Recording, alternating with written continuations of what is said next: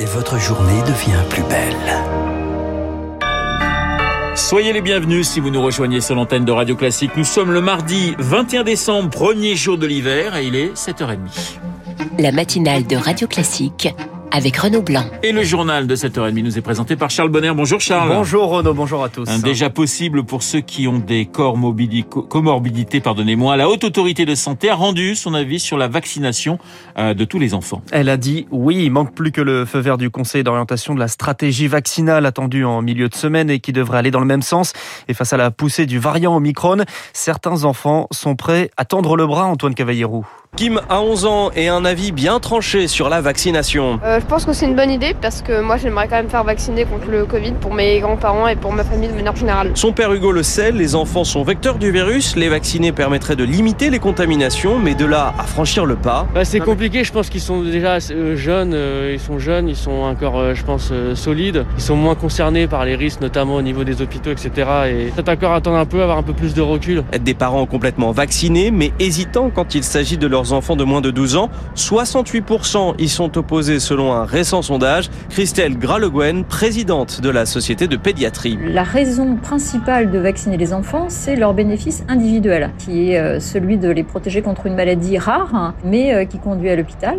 Elle prône le dialogue. C'est que les familles se rapprochent de leur médecin traitant, de leur pédiatre traitant, avec quelqu'un en qui ils ont confiance et qui puissent échanger sur cette fameuse balance bénéfice-risque. La confiance sera la clé de la campagne, selon cette pédiatre avec un maître mot, ne pas contraindre, ne pas rendre obligatoire. Le reportage d'Antoine Cavallero, vous le disiez, c'est donc du volontariat pour les enfants, mais une quasi-obligation pour les adultes. Le gouvernement veut transformer le pass sanitaire en passe vaccinal. Un projet de loi est en préparation pour une adoption fin janvier.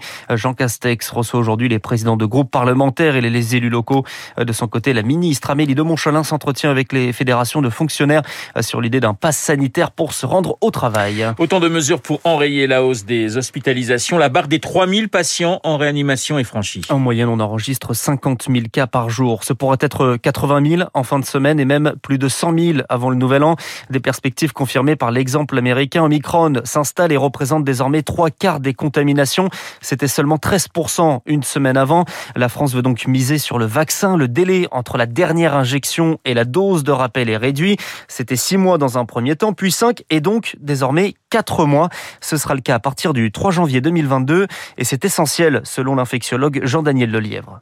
Là, on est dans une autre configuration. On est avec le, le variant Micron plus vous allez attendre entre euh, les deux premières doses et la dose de rappel, plus vous risquez de vous infecter. Deux doses de vaccin n'est pas suffisant pour induire des anticorps contre Omicron. Donc il faut trouver un espèce de juste milieu entre les deux. C'est un délai, je dirais, qui est un petit peu arbitraire. On raccourcit cette dose de rappel. Il, aurait pu dire trois mois. Voilà. Après, il faut pas oublier que euh, il faut quelque part prioriser euh, les gens qui sont très à distance de leurs deux premières doses et donc, je pense que c'est pour ça euh, que le gouvernement a proposé quatre mois. Propos recueillis par Rémi Pfister, selon les chercheurs de l'Institut Pasteur, si les traitements par anticorps monoclonaux ne semblent plus efficaces contre Omicron, la dose de rappel renforce bien la protection contre ce nouveau variant. La vaccination est donc l'arme de cette pandémie, une nouvelle munition. L'Agence européenne du médicament approuve le vaccin de l'américain Novavax. 200 millions de doses sont déjà commandées par la Commission européenne. Au Royaume-Uni, le traditionnel Noël de la reine Sandringham est annulée. Elisabeth II restera au château de, au château de Windsor où elle recevra des membres de la famille royale. Euh, Royaume-Uni toujours, euh, Charles, ambiance morose également euh, pour le gouvernement de Boris Johnson. Le Premier ministre a vécu ce qu'on peut appeler un calvaire la semaine dernière. Des révélations sur la rénovation de son appartement, une législative partielle perdue et le scandale des fêtes à Downing Street en plein confinement en 2020. La cerise sur le gâteau, la démission de David Frost, chargé du Brexit. Même dans son camp, Bojo est contesté Victor Fort et se retrouve donc sur la sellette. Boris Johnson, c'était jusqu'à présent la machine à gagner du Parti conservateur. Mais avec des révélations en cascade, il a perdu de sa superbe. Philippe Turr, les journalistes britanniques à France 24. Il est vraiment en chute libre.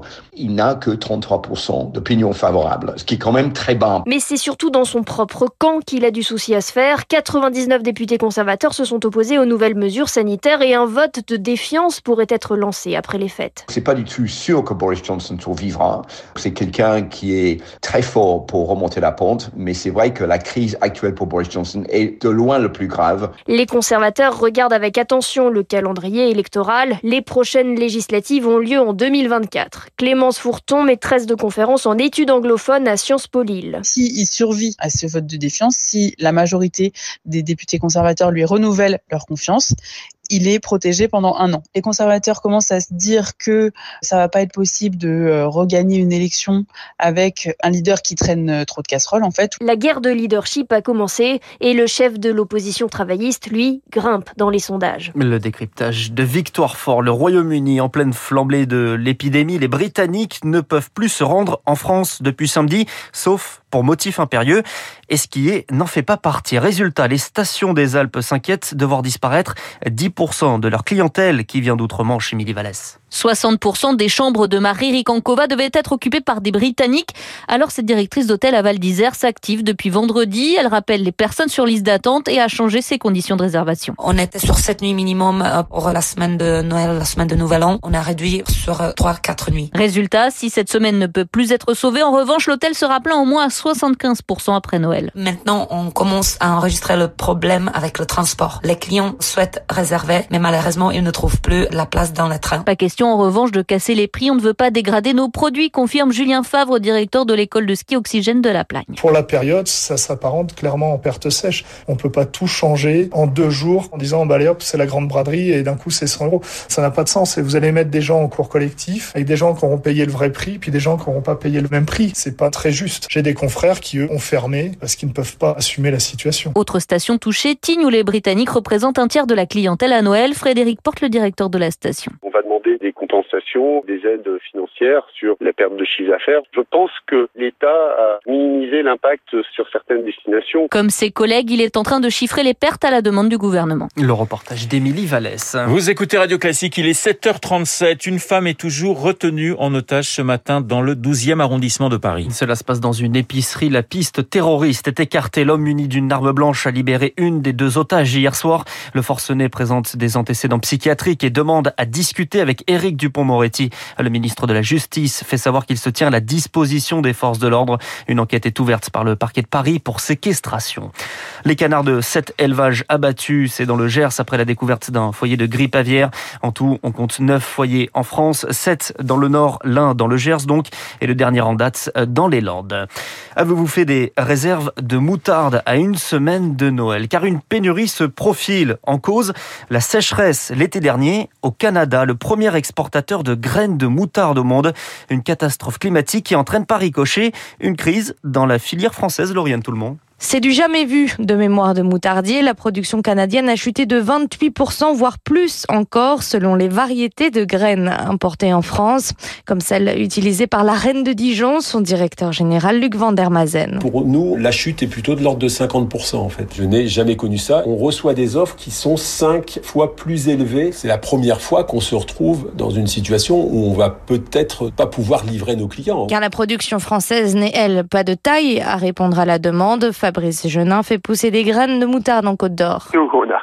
Coude. Hein. Depuis 2007, nous, on a des problèmes de production qui sont liés à des ravageurs. On a perdu presque 60% de notre production. Autre ingrédient essentiel de la moutarde, le vin à ligoter qui là aussi manque à cause des épisodes de gel du printemps dernier.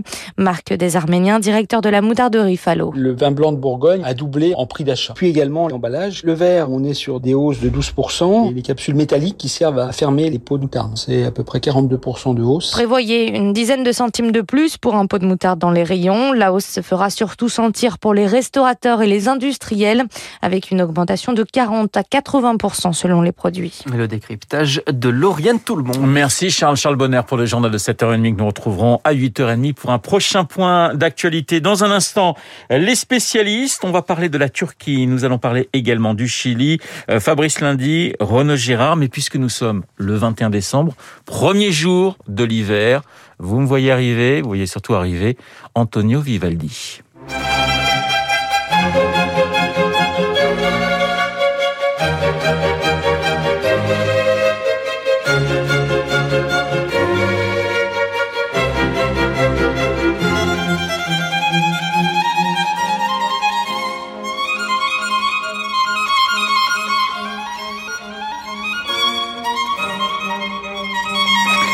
Quelques notes de l'hiver d'Antonio Vivaldi, surnommé El Prete Russo, puisque vous le saviez, il avait une chevelure totalement euh, rousse. Alors on peut se dire que l'hiver, finalement, c'est le début où les jours commencent à rallonger. Il faut toujours voir le côté positif des choses. Dans un instant, les spécialistes, Fabrice Lundi.